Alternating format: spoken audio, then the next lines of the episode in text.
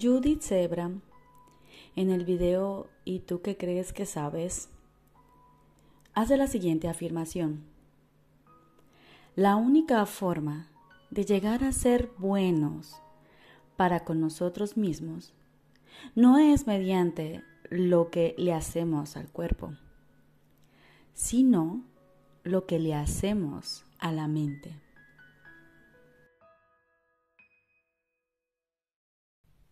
Es decir, cómo la alimentamos, qué cosas nos decimos a través de pensamientos, a través de ideas y emociones. Descubrir a qué somos adictos, a qué tipo de emociones y a qué tipo de estilo de vida somos adictos.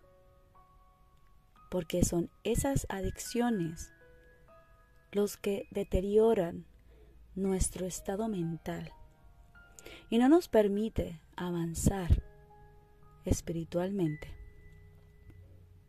Pensar solo a nivel de cuerpo es pensar muy limitadamente.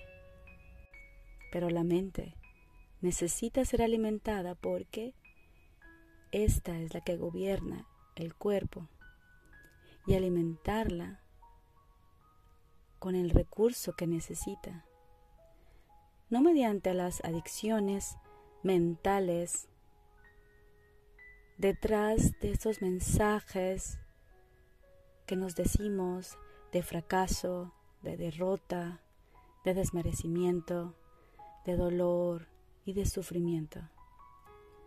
Eso es tremendamente agotador para nuestra mente. Alimentar la mente de manera correcta implica que elevemos nuestro nivel de conciencia, que reconozcamos, que aprendamos a observarnos en nosotros esas direcciones que nos damos, estos mensajes, estas ideas con las que llenamos nuestra cabeza. Y es así como el cuerpo responde a ello. Es por eso que cuando aprendemos a alimentar nuestra mente de manera correcta, es ahí cuando nuestro cuerpo, nuestra parte física, se transforma. Esto confirma, por ejemplo, que cuando nosotros tenemos problemas de peso, es debido a cómo hemos alimentado esta mente de manera incorrecta. Como nos sentimos vacíos, necesitados de amor, con esos pensamientos y emociones de derrota, el mismo cuerpo busca protegerse y responde a eso. Entonces se hace muy difícil seguir una dieta, ya sea para subir o para bajar de peso, puesto que si tenemos una mente derrotista, pues el mensaje hacia el cuerpo es derrota. Y el cuerpo va a responder a ese estado mental. Esto también aplica para las enfermedades, para las enfermedades del cuerpo. Cuando tenemos algún dolor, pues está hablando de nuestro estado mental de cómo hemos alimentado nuestra mente y de cómo nosotros nos hemos comunicado con nuestra parte física, con nuestro cuerpo. El cuerpo finalmente es un instrumento que se alimenta de nuestra mente. Y de acuerdo a todas las ideas que hemos puesto en ella, pues asimismo el cuerpo va a funcionar. Esto aplica para todo lo que nosotros hacemos también en nuestra cotidianidad, para alcanzar una meta, para llevar una buena relación en familia, para conseguir una buena pareja, para tener una buena relación con los padres. Dependiendo del tipo de relaciones que nosotros establecemos, podemos darnos cuenta de qué forma nosotros hemos estado alimentando nuestra mente.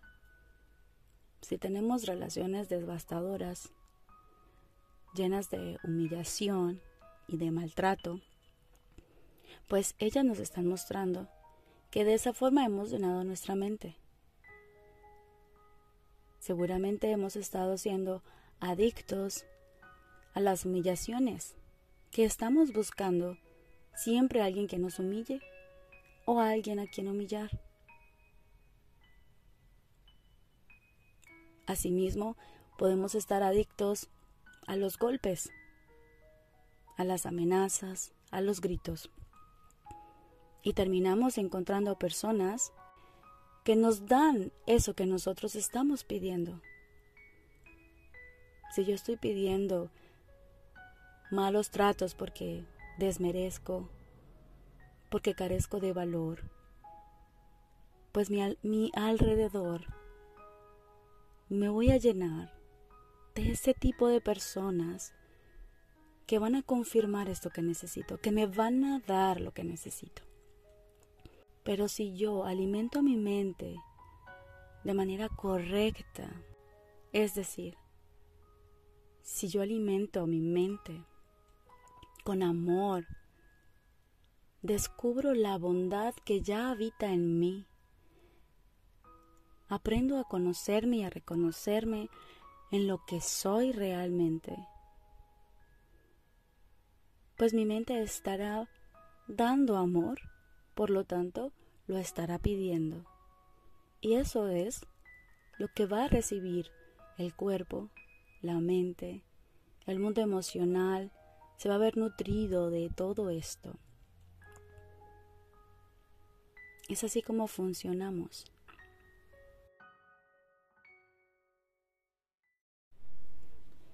Y todo comienza planteándose sencillamente la pregunta, cómo me estoy alimentando emocional, mental, física y espiritualmente.